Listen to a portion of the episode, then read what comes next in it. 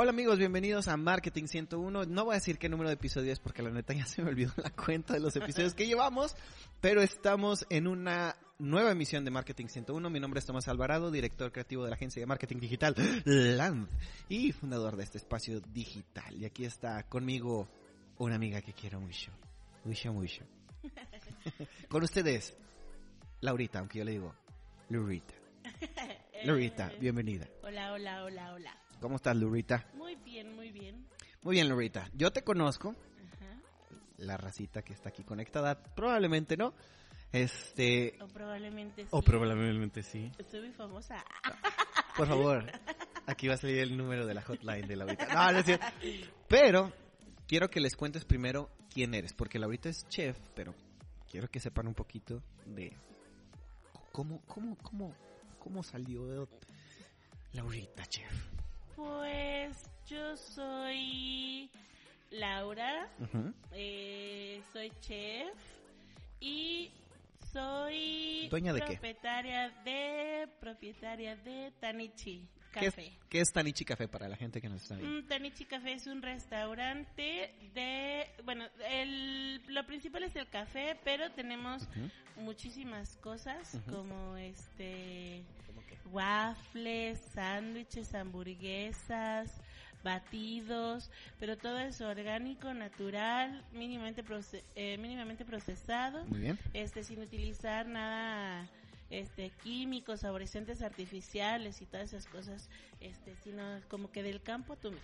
Ah, ok. Y Laurita, para que también la gente sepa, ¿cuánto tiempo lleva Tanichi? ¿Y cuánto tiempo tienes tú de experiencia como chef? Bueno, yo de, no, ya de experiencia como chef. Dilo, dilo. Híjole, son muchos años. ¿Cuántos? ¿Cuántos, Laurita? Eh, yo tengo 15, ¿verdad? este, pues ya tengo como como 16 años en esto. Sí, ya. Ya lleva un ¿Y Tanichi? rato. Y Tanichi tiene eh, así como tal, Tanichi dos años, pero en el proyecto ya cuatro años. Muy bien, Laurita.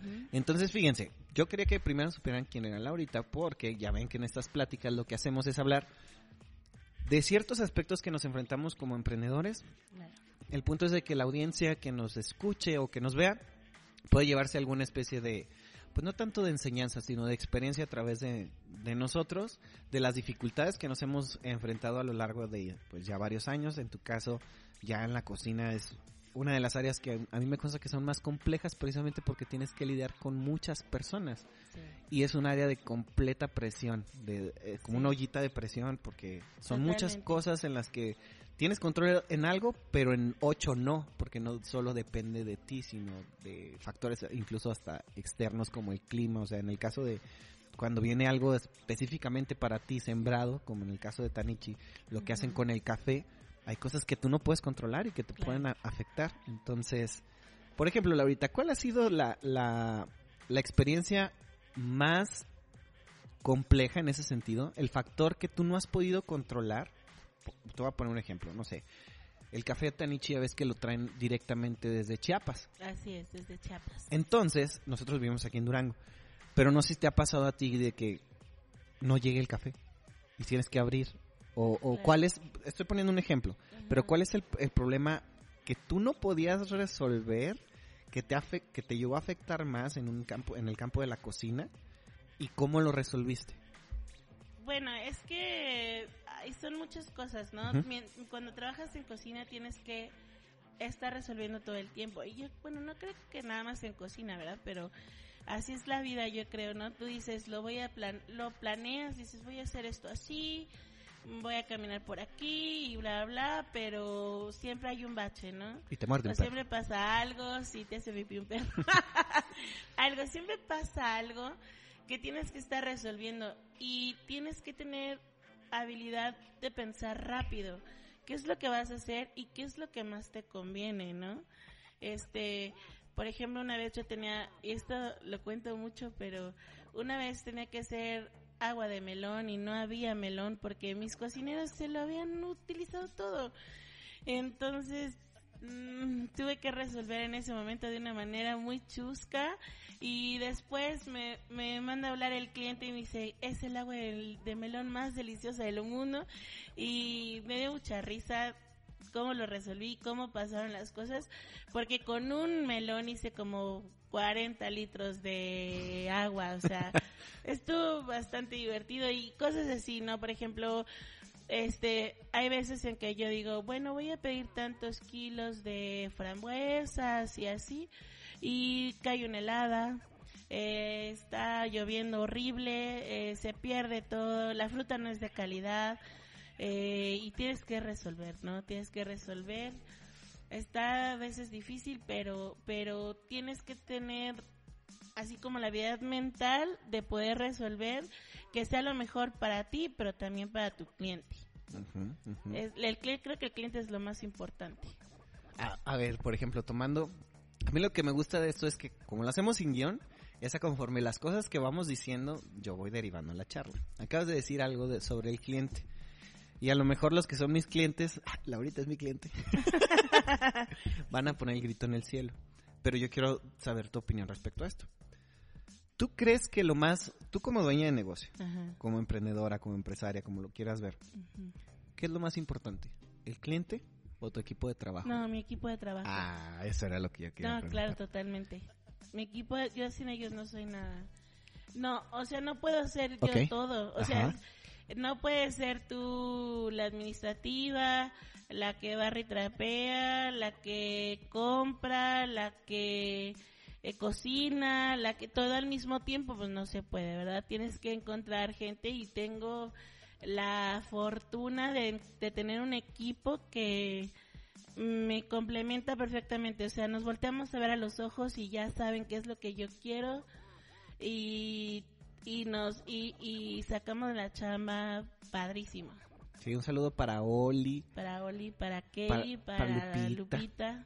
Sí sí, sí Y para quienes te ayudan a veces Sophie, para, mi mamá, para mi hermana. mi hermana es súper importante y mi mamá también. O sea, se la rifan siempre cañón. Sí, eso, eso sí me consta, eso sí me consta porque yo ahorita les decía, Laurita es mi cliente, pero la pregunta era precisamente, imagínate, cuando uno está recién comenzando con un negocio, tienes a escuchar sobre todo esta idea mucho de varias personas que tal vez no tienen un negocio, que es el cliente siempre tiene la razón, pero yo creo que el problema con ese dicho es que a veces tendemos a pensar que tiene la razón incluso por encima de nuestro equipo de trabajo. Y hay veces de que en el equipo de trabajo te pueden estar diciendo, oye, ¿sabes qué? Es que este cliente es grosero. O sea, yo fui a trabajar y se portó así, hizo esto y esto y esto. Y ahí es a lo que yo me refería. Yo siempre que cuando los muchachos me dicen algo no cuadro aquí porque el cliente se puso medio difícil, yo siempre les creo primero a mis, a mis muchachos. Claro. Y no es que al, cliente no le haga caso, pero con los muchachos ya tengo años trabajando y ya saben dos, tres aspectos que me gusta cuidar y que yo sé que ellos no van a intencionalmente cometer un error. No es que los haga exentos de que cometan una equivocación, pero yo creo que es muy importante que las personas, sobre todo cuando vas a poner tu negocio de inicio, que comprendas que de quien tú debes de cuidar y a quien debes de proteger es a tu equipo de trabajo. Claro, totalmente. Yo siempre los defiendo, los defenderé a ellos primero antes que nada. Sí me tocó una ocasión que un cliente me llamó súper molesto y me dijo, ¿sabes qué? Este, eh, estoy aquí, no estás tú este, y me dijeron que no me iban a atender, que guau, guau, que no sé qué. Y yo dije, ah, caray, ¿cómo puede ser posible, verdad? Entonces, a ver, permítame, déjame arreglo esto, ¿no? Eh, Marco y, y me dice, oye, ¿cómo que no lo van a atender? No, no, no, no. Le dijimos, este, permíteme dos minutos, voy a, voy a entender, atender a los de Uber este y ya en un momento sale tu pedido, o sea, para hacerle entender que me iba a tardar dos o tres minutos más de lo que siempre nos tardamos, ¿verdad? Sí. Entonces yo dije, pues qué exagerado mi cliente, este, pero este, pero porque él es así, él quiere, él cuando llega quiere que a él primero y, y rápido y así, ¿no? Este, porque pues hay clientes difíciles, ¿verdad? Pero pero yo los defendía a ellos dije, mira, siempre lo hacemos, pero había tantita gente antes que tú y no pasa nada, ¿sí? Sí, sí, sí, este, hay veces que tenemos clientes complicados, tenemos clientes difíciles que a pesar de que tú les quieres dar todo lo que está a tu disposición, para ellos a veces no es suficiente. Este, incluso hoy que hablaba sobre el, los beneficios y los riesgos de plantear una encuesta como de, de calidad en cuanto a, a satisfacción del cliente. Ajá. El cliente, si tú le das tres opciones, le ponen la carita triste, la carita normalita y la carita feliz, ¿verdad? Muchos te podrían poner la carita normal porque la expectativa del cliente por lo regular siempre es muy alta. Y aunque a lo mejor atiendas de 10 clientes encuestados, 7 muy bien, a lo mejor 3 están neutros. Ellos esperan más de ti, pero también a la vez podría ser que no estuvieran dispuestos a pagar un poquito más. También. Entonces, exacto, entonces hay que aprender a mediar con tanto con la satisfacción del cliente, pero sobre todo cuidando a tu equipo. Así es. Te iba a preguntar otra cosita, Laurita. A ver, ahorita estoy escuchando un libro que se llama Finite and Infinite Games. ¿Sale? Juegos finitos y juegos infinitos. Y plantea la siguiente posibilidad. Dice que todos nosotros podemos entrar en diferentes tipos de juegos. ¿Tú crees que los negocios son juegos finitos o juegos infinitos? Es decir, poner un negocio es un juego finito o un juego infinito. Sin que yo te diga qué es cada uno. ¿Tú qué creerías? Por lo que a ti te pueda decir el concepto, ¿tú qué pensarías? ¿Que tener un negocio es un juego finito o un juego infinito? Yo creo que depende de ti. Ok, a ver, ¿cómo? ¿Cómo? Mm, eh, un negocio eres tú. Ajá. Tú lo creas, tú lo haces, tú lo imaginas, tú lo llevas eh, a cabo y entonces eres tú. Tú decides si va a ser toda la vida, para siempre, no importa dónde, porque donde vayas tú va a ir tu negocio, ¿verdad? Ok, ok. O sea, por ejemplo, Land no es esta casa, pues no no es esto, no es tu compu, eres tú y si tú te vas a Timbuktu, Land va a ir a Timbuktu si tú quieres, ¿verdad? Este, y el día que tú decidas voy a terminar con Land, lo voy a terminar y ya es ya es finito. Y el día que tú y si tú dices yo Land lo voy a tener para siempre y mis generaciones y generaciones y generaciones, solo hay que ver el cómo lograr eso, o sea, no sé, pues haciendo este manuales y guagua, este tú puedes lograr que sea infinito, ¿no? Exacto. Y fíjate, no, no, no estás para nada errada con lo que decías. Esta es la diferencia, se supone, de un juego finito y un juego infinito. En el juego finito tú pones reglas. O sea, dices, ejemplo, el soccer, el fútbol, es un juego finito. Tiene una duración determinada, números determinados de, de jugadores. O sea, hay un reglamento. No puede haber más de 11 contra 11 o, o etcétera. Este, dura 90 minutos el tiempo regular, gana el que mete más goles, etcétera. Hay un ganador y un perdedor. En los juegos infinitos no sabes ni cuándo empieza ni cuándo termina. No hay reglas definidas. No hay ganador ni perdedor. Entonces, lo padre de ver esto, los negocios desde el punto de vista de los juegos finitos y juegos infinitos, es que si tú entras en un juego infinito, realmente nunca terminarías de jugar el juego de los negocios.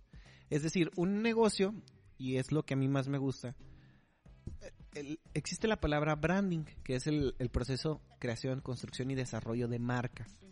Y para mí eso es un juego infinito, porque nunca dejas de crear tu marca. Claro.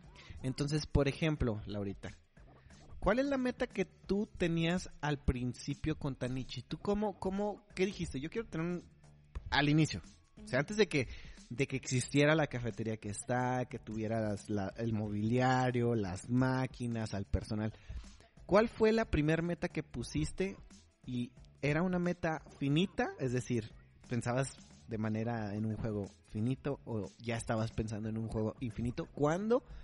apenas ibas a comenzar. No, no ahorita, porque yo ahorita me imagino que estás más en lo del juego infinito. Pero cuando recién ibas a, a- a- No, a empezar. Claro, yo creo que finito, ¿no? Porque, bueno, tenías un una fecha de, de apertura Ajá. y y voy a necesitar tanta gente, voy a necesitar esto, si te estás poniendo las reglas y todo sobre sobre papel.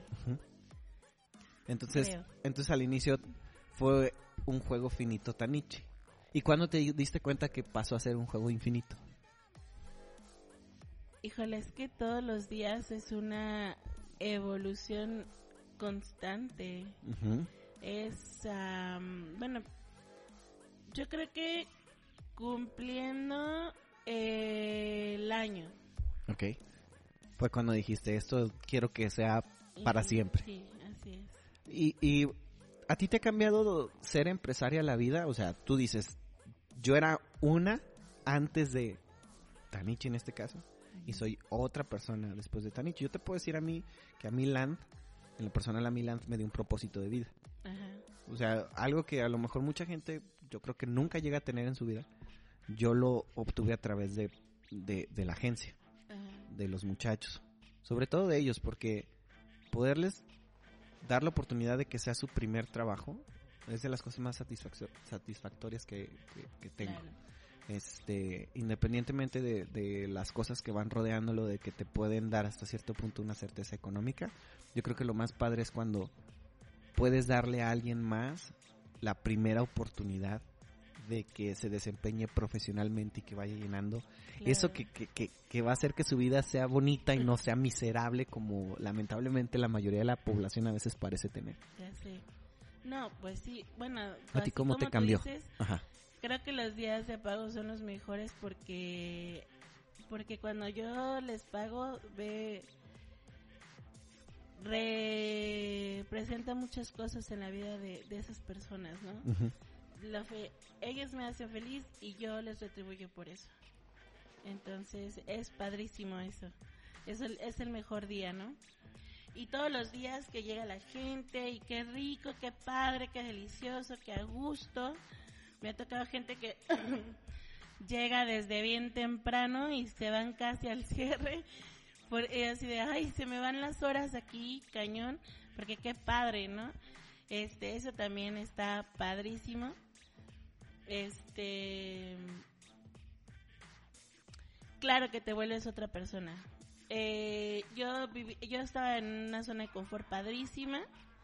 Este, y yo dije, no, ya, o sea, no puedes estar tan padre todo el tiempo, tan relax todo el tiempo.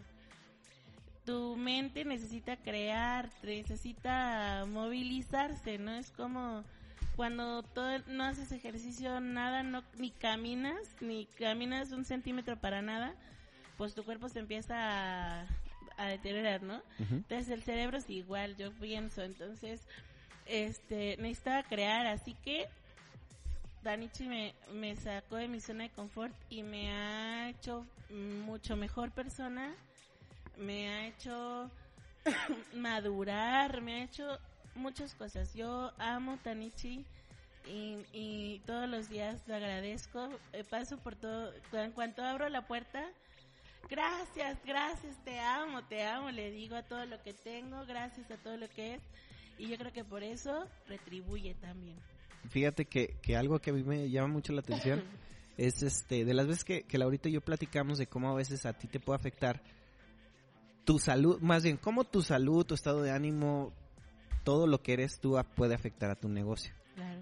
Entonces, yo ya sé tu postura, pero la gente tal vez no la ha escuchado. ¿Tú qué piensas, Laurita, de que, el, qué tanto crees que el negocio está conectado a ti como persona y viceversa? ¿Qué tanto estás conectado tú al negocio como persona que pueda afectar si tú estás bien o estás mal? Híjole, pues es como yo te, como te decía hace rato. Tú eres tu negocio, tú lo hiciste, tú le, tú nació de ti, ¿sí sabes? Entonces tiene todo que ver. Si tú estás bien, el negocio está bien. Si no estás, eh, si tú no estás bien, el negocio no va a estar bien. Por ejemplo, este comentábamos la otra vez, o sea, híjole, no viene nadie, eh, no me alcanza para nada, guau, guau, guau, híjole, ¿qué, qué estoy mal, no? ¿Qué tengo dentro? ¿Qué tengo que, qué me estoy moviendo? ¿Qué necesito cambiar? ¿Qué necesito arreglar dentro de mí para que todo fluya y salga bien, no? Y fíjate, yo creo, ya ves, la, la estadística es siempre alarmante. Y siempre que se habla de esta estadística, como que todos nos da miedo comenzar un negocio. Pero la estadística es de X número de negocios, vamos a poner que de 10 negocios sobreviven 2. Ajá. O Que en realidad a veces es uno punto y feria, o sea, ni siquiera los dos. ¿Por qué crees? Yo tengo una teoría, yo quiero saber la tuya. Yo creo que es por eso, porque la gente no entiende que si está mal, el negocio va a estar mal. Y a veces Ajá. las personas abren, es como si quisieran empezar una relación saliendo de una relación muy mala, Ajá. empezar luego luego al día siguiente otra relación Ajá. Y, y yo siento que ese es el principal error de la mayoría de ¿Sabes las que pymes, Sí, y, y siento que la gente se desespera cañón. que no es paciente. Quieren las cosas así como mágicamente. Es como de que me voy a tomar esta pastilla y mañana voy a amanecer flaquísima, de hermosísima y, y, me va, y millonarísima, ¿no? Pues no, o sea, todo tiene un proceso, todo, todo, todo tiene un proceso. Este, y te tienes que equivocar y, y ver, ah, esto lo hice mal, déjalo hago bien mañana, no sé. Este, y, eh, una de, una de mis amigas tenía un- una empresa y no se paraba ni la mosca.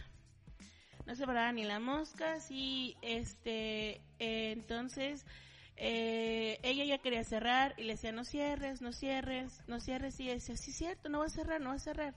Bueno, eh, para no hacerles largo el cuento, tres años después, tres años después, tuvo dos clientes.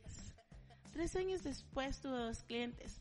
Tres. Después, este, de tres años y medio empezó a ir tan arriba, pero no se desesperó, o sea, ¿qué hago? Bueno, cambio la estrategia, bueno, cambio la estrategia, bueno, cambio la estrategia. Hasta el plan Y, o sea, el plan A, plan B, hasta el plan Y funcionó. Y yo digo que es así, es tienes que luchar todos los días, todos los días para que pase, o sea, del cielo solo cae agua. Así. Y, y fíjate, yo creo que a lo mejor el problema de, de, de tu amiga podría haber estado en que a, um, a veces uno busca acelerar las cosas, pero yo siento que es como forzarlas. Ajá. O sea, a veces la gente no solo no es paciente, sino que yo te apuesto que le fue bien al tercer año y medio por consecuencia de que tal vez al inicio cuando comenzó el, el proyecto, su negocio, no tenía los, los conocimientos necesarios para cobrar y la gente se va a dar cuenta de, pues es que no te va a pagar por algo que todavía no sabes hacer bien. Ajá. Cuando sepas hacerlo bien, créeme que te va a contratar, pero ahorita no vale la pena. Entonces, a lo mejor ella estaba haciendo, aprendiendo a hacer, no sé, voy a decir una profesión. Estaba aprendiendo a ser fotógrafa y al mismo tiempo estaba aprendiendo a ser empresaria. Las dos cosas al mismo tiempo. Ya sé. Entonces, era mejor fotógrafa cada día, pero también a la vez era mejor empresaria. Yo siempre les digo a los, a los alumnos que tengo en la escuela, no porque seas el que mejor ejecuta las cosas quiere decir que vas a ser el más exitoso de todo el salón. Ajá. Porque a veces el que es como el más burrito, por así decirlo, No, Y sí, me ha pasado. es el que es el más canijo de todos a la mera hora. Sí. ¿Por qué? Porque es el que cae mejor. Y pareciera que eso lo, lo, lo subestimamos. Decimos caer mejor, pero a veces el que tiene más carisma es el que tiene mayores probabilidades de abrir mayor cantidad de puertas y ventanas y meterse hasta por donde sea. Yo siempre lo he dicho, creo que tienes que ser, si quieres ser empresario o si quieres ser este am, emprendedor, tienes que conocerte a ti mismo perfectamente, decir, bueno, estos son, em, soy antipático, tengo cara de, De fuchi. de fuchi y todo, pero entonces le voy a le voy a hacer por este rollo de que nadie me vea ni nadie ni nadie ni a nadie ver Ajá. Este o soy súper simpático caigo bien así mm, soy bien buena onda y así entonces este pues ese es tu fuerte y y, y, y puedes lograr porque siendo siendo así tan amiguero, guau, es cierto. Es cierto, abres muchas puertas y haces muchas cosas. Yo siempre les digo a los alumnos, ustedes le compran al que le cae bien. Sí. Es así de sencillo. Si eres un hígado, sí, si eres un hígado, no te van a querer comprar porque tienes cara de hígado. Claro. O sea, no es ni siquiera vamos a decir que estás feo, que estás fea, que sea aquello. No. Si eres un mamón, sí. nadie te va a querer comprar. Precisamente, ¿quién quiere estar a un lado de un mamón? ¿De una Claro. mamona? Nadie. Nadie. Y a veces ese es el problema de los negocios, de que el dueño es un hígado encebollado, es un mamón, es una mamona, entra alguien, buenas tardes, buenos días, y ni siquiera para responder un saludo lo hacen. Y luego se preguntan, yo ya ves que, bueno, nosotros platicábamos con una amiga de Laurita que se llama Seferet, que es este, psicóloga, Sí. y, y a quien yo le decía que si existía el término, si existía el término torpe socialmente hablando. Es decir, que es torpe social, que no sabe socializar, que no sabe dirigirse a las personas. Y ella decía que sí existe ese término. Entonces a mí me sorprendió un poquito que sí existe. Pero hay tantas personas que conozco que son torpes socialmente hablando. Y son las que más se preguntan eso. ¿Por qué nadie Claro. viene a mi negocio? Y luego te das cuenta que su negocio está basado en la atención al cliente. Y ese quieren que sea su diferenciador de marca. Claro. Entonces tienen todas las de perder porque como no se conocen, no entienden de que desde, desde una simple sonrisita hasta cambiar el color de ropa que escogen puede tener un impacto positivo en sus clientes. Claro. Entonces, hablando de eso, Laurita, ¿cuál ha sido para ti como la mayor lección que Tanichi le ha dado a Laurita? Que tú digas, no, Tanichi me enseñó esto en estos cuatro años de proyecto. Híjole. ¿A qué te ha enseñado Tanichi? Ya ves que quedamos que no eres la misma antes de Tanichi. Entonces, ¿qué te ha enseñado Tanichi? Que todo lo que tú siembras, lo recoges. Todo lo que tú siembras, lo recoges. Y todo el tiempo se me ha repetido y repetido y repetido. Cuando estaba súper desesperada, que yo te dije, estoy en el piso, amigo, no puedo más. Tú me dijiste, estás sembrando. Y yo, "Ah, sí, es cierto, ya es algo que ya vengo practicando desde todo el tiempo, ¿no? Entonces, ¿por qué dejo de creer? Tienes razón, estoy sembrando. Y sí, de repente vienen los frutos y los recojo. Yo, "Ah, sí, es cierto. Y otra vez, y otra vez pasa lo mismo. Entonces, tienes que eh, aprender a sembrar frutos buenos para recoger cosechas buenas. Y, por ejemplo, tú ahorita que hablas de eso, de, de la parte de ser paciente, ¿tú, ¿tú crees que es de las cosas que más les falta a las personas que comienzan el negocio? Ahorita lo decías, la parte de la paciencia, pero a mí me consta muchas veces, muchas, o sea, es casi siempre. Cuando se acercan conmigo es esa parte, oye, quiero comenzar un curso, bueno, o quiero vender algo, un curso, un servicio, un producto, lo que sea pero la campaña empieza el próximo mes. Y yo les digo, es que ya estamos con el tiempo encima, la gente no te conoce porque es la primera vez que vas a vender en, en línea. Y en un mes quieres competir con todas las empresas que ya hacen sus cosas en línea. Entonces, tú por ejemplo, Laurita, ahora que ya eres un poquito más consciente de eso desde que abriste Tanichi, digamos, ¿cuál es la, la, la meta más grande que tienes con Tanichi? Que tú dices, pues es que esta es la meta más grande porque ahora lo veo como un juego infinito. ¿Cuál es la meta más grande que hasta ahorita tienes en Tanichi? ¿Qué es la que por la que estás trabajando día a día, como dices? Eh, mi meta más grande es ya no buscar yo clientes, que los clientes me busquen a mí. Ok. Sí, que en la mente de todos eh, yo no tenga que estar bombardeando Tanichi, Tanichi esto, Tanichi lo otro, sino que de repente la gente, no sé, se está bañando y diga, ay, un café de Tanichi. O que vaya caminando en la calle y, y vea un color rojo y, ay, rojo, como los, como los waffles de fresas con crema de Tanichi, ¿sí sabes? O sea, que estén en la mente de todos, ¿sí sabes? Y Ajá. igual y, y, y entonces ya no tener uno, sino varios.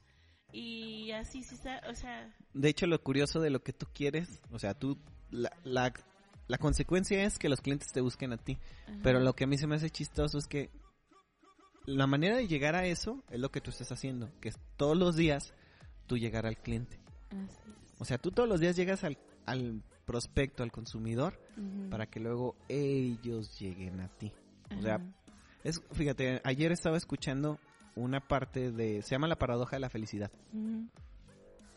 Y me gustó mucho porque dice que mientras tú más te clavas en la felicidad, es decir, la gente que dice, yo quiero ser feliz y yo voy a buscar todo para ser feliz y voy a andar ahí y es que a mí lo que me hace feliz es tener una cartera café y yo voy a andar detrás de la cartera café y hasta que no la tenga la mendiga cartera No café no va a ser feliz.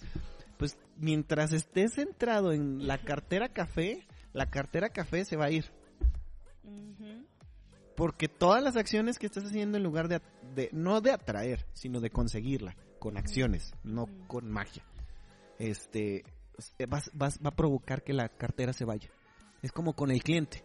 La gente a veces que quiere ventas, busca la venta, pero no busca la fidelidad, fidelidad del cliente. Ah, ok. Entonces la venta es inmediata, la venta es, Sí, te, claro. te vendo esto, aquí está. Pero está quebrado. Así está quebrado. Este, está quebrado y eso no me importa, yo te lo vendo. Provoqué la venta. Pero a lo mejor yo no te dije que estaba quebrado y me lo compraste. Y eso no va a provocar que tú me quieras volver a comprar. Es como la cartera, o sea, yo estaba persiguiendo lo que pensaba que me iba a hacer feliz, pero luego digo, no, es que realmente esto no me hizo feliz. O yo estaba tan clavado en eso, en la paradoja de la felicidad, en, en- en buscar la, la felicidad, que me olvidé de todo el camino que estaba alrededor del- de la felicidad, del proceso, que es lo que nos debe de gustar. Claro. Y ese proceso es lo que te hace feliz, claro. el perseguir las cosas. A veces ni siquiera es obtenerlas, es el perseguirlas. Mucha gente quisiera tener una empresa así de que chingonas de que desde el principio, Ya sé. pero realmente no no, se- no no aprenderías nada y no sentirías lo que sientes por tu marca si así fueran las cosas. Entonces yo estoy de acuerdo contigo de, de- de- y es gracioso que mientras tú dices, no, yo quiero que el cliente llegue conmigo, pero la manera de atraer a los, de que el- los clientes lleguen contigo es trabajar de uno por uno el cliente. Lo que pasa es que es más tardado, es más trabajo y la gente no le gusta a veces hacer ese proceso porque es muy tardado y es muy cansado y es muy Pero no frustrante. hay. eh, yo tenía Ajá. un profesor este que decía: si tienes prisa, no cocines, ¿eh? Ah, Si tienes prisa, no cocines. ¿Por qué? Porque no hay... Porque todo tiene un proceso. Tienes que pasar lo A, lo, lo B, lo, lo C, lo, lo D para llegar a esto, ¿no? Ajá. Entonces, si tú te quieres pasar un chorro de, del A al, al G, porque pues así es más fácil, o truquitos o cosas así, no te van a salir las cosas bien. Tienes que pasar por todo el proceso Ujú. Y amar el proceso y agradecer el proceso para que entonces puedas disfrutar de la ganancia, ¿no? Sí, porque si no te gusta el proceso, estás siendo infeliz. claro. Y eso sin querer se relaciona con la paradoja de la felicidad. Porque todo el tiempo estás, ay, pobre de mí, ¿cómo trabajo? ¿Cómo le hago? que Para, es mejor disfrutarlo y te va llegando, llegando, llegando. Ujú. Sí, yo estoy totalmente de acuerdo contigo, Lurita. Y pues bueno, Lurita, este, ¿quieres decirle a la gente que nos escucha y que nos ve cuáles son las redes sociales de Tanichi para que busquen a Tanichi y lo conozcan? Aunque no importa que no sean de aquí de Durango, chequenlo. Vean las cosas de Tanichi para que vayan, cuando vengan a, a Durango, Claro. este, vayan a conocer el, el- el lugar de aquí de, de Laurita. Y está muy rico, está muy rico. Y no es porque sea amiga, es la neta, está bien rico. Es más, Vivi, productora Vivi, confirma. Ella dijo que sí, está de acuerdo. Este, está muy rico, pero sobre todo, chequen la página para que vean con qué amor se hacen las cosas ahí en Tanichi. Es que dinos cuáles son las redes sociales de ahí de Tanichi. De, en Facebook estamos en como Tanichi Café. Este, eh, igual en Instagram o búsquenme en mi Facebook, Rosa Laura García Andrade. Eh, para que se hagan fans de Laurita. Y Laurita, para si hay alguien que nos ve de otro estado, existe la posibilidad de que tú vayas personalmente a trabajar algún menú es- en especial, porque Sí. algo que no dijiste es que tú asesoras restaurantes Sí, para la creación. Ah, eh, dilo, dilo, dilo. Sí, también asesoro restaurantes, este, bares también, que es también lo mío. este, y bueno, ideas para menús y todo eso. Este, claro que con gusto voy Eh, hasta donde sea. hasta donde hasta sea. donde sea. Ya si quieren que Laurita ahí se quede, pues ya la tienen que convencer. Es un muchachón acá. Poquito cara, pero sí. Ah, Exigente, exigente. Y si es un muchachón ahí. Si es un muchachón que ya se quiere quitar la playera ahí para convencer, pues ya sabe el muchachón. Ahí uno más lo voy a dejar de sugerencia. Y pues bueno, Lurita, muchas gracias por haber estado aquí en Marketing 101. Gracias por invitarme. Te quiero mucho. La Yo quiero mucho. te quiero. Este, y pues no dejen de seguir nuestras redes sociales, muchachos. Ahí estamos también presentes en Instagram. Recuerden que esta versión la tenemos en video, pero también estamos presentes en Spotify, estamos en iTunes, estamos en iBox, estamos en Google Podcast. Y pues nos vemos la próxima vez aquí en Marketing 101. Mi nombre es Tomás Alvarado. Nos vemos. Bye.